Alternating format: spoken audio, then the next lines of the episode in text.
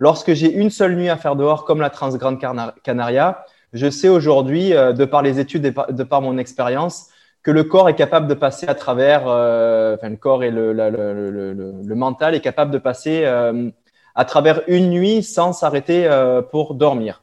Mhm. Donc, ce que je fais, c'est que ça va être le même protocole, c'est déjà faire une, accumula une accumulation de sommeil, surtout la semaine qui précède.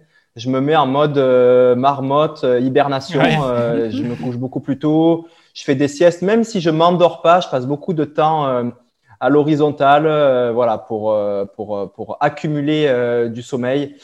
Euh, et ensuite, euh, voilà, pendant la course aussi, euh, j'ai un peu des, des, des techniques aujourd'hui qui font que je vais retarder le sommeil. C'est un exemple parmi d'autres, mais avant, j'avais tendance à être, ben, je le suis toujours très minimaliste sur mon matériel. Et par exemple, voilà, j'essaie d'être le, le, le, moins lourd possible. Et je prenais des lampes frontales qui étaient ultra légères, mais avec maximum 200 lumens.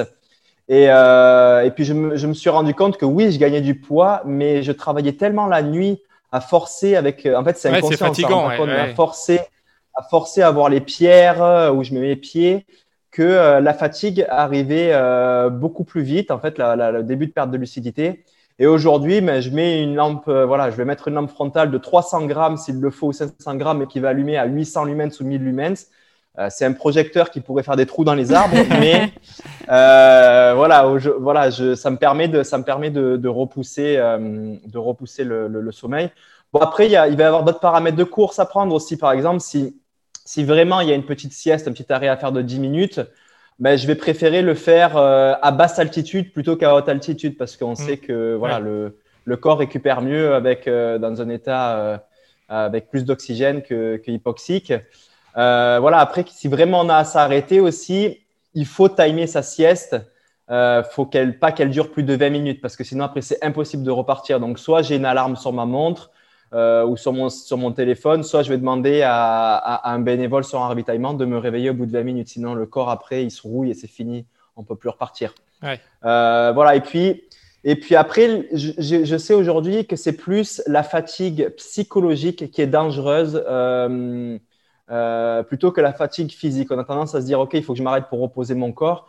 Mais en fait, le gros danger, c'est la perte de lucidité euh, due à la fatigue. Mmh. Et la perte de lucidité peut euh, ensuite te faire tomber euh, et là te blesser gravement plutôt qu'être fatigué physiquement parce qu'on ne sait pas trop si c'est la fatigue ou due à la nuit ou du manque de sommeil ou la fatigue due à l'effort. Mais surtout le manque de lucidité, je sais qu'aujourd'hui, il est très dangereux. On peut chuter, on fait des erreurs aussi au niveau de, de, comme on perd un peu une notion du temps, on fait des erreurs au niveau de notre nutrition. Euh, on peut faire des erreurs de parcours, on se perd plus facilement. Euh, les émotions font un peu plus de roller coaster. Donc euh, voilà, c'est plus pour ça que, que je vais m'arrêter faire, euh, faire une petite sieste. Mm -hmm. Mais ça, c'est voilà, c'est vraiment pour, pour un événement une nuit maximum. Voilà. Au-delà, après, j'ai d'autres. Et techniques. du coup, pour les deux nuits, tu, tu fais comment?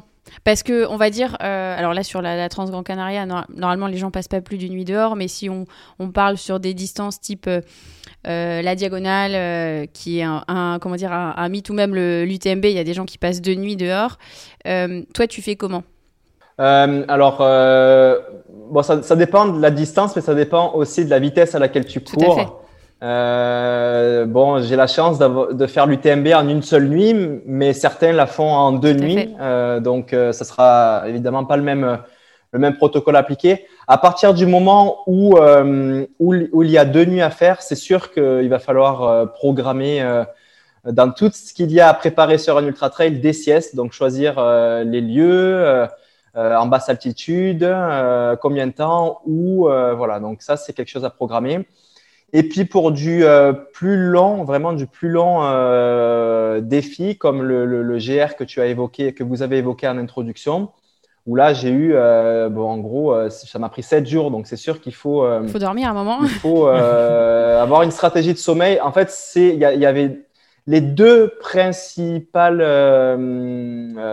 paramètres, les deux principaux paramètres à gérer, c'était la nutrition et le sommeil sur ce type d'événement-là. Si vous voulez écouter en intégralité l'épisode sur l'hypnose, rendez-vous sur steadyhq.com slash ouf pour vous abonner et recevoir en exclusivité cet épisode dans votre boîte mail. À très bientôt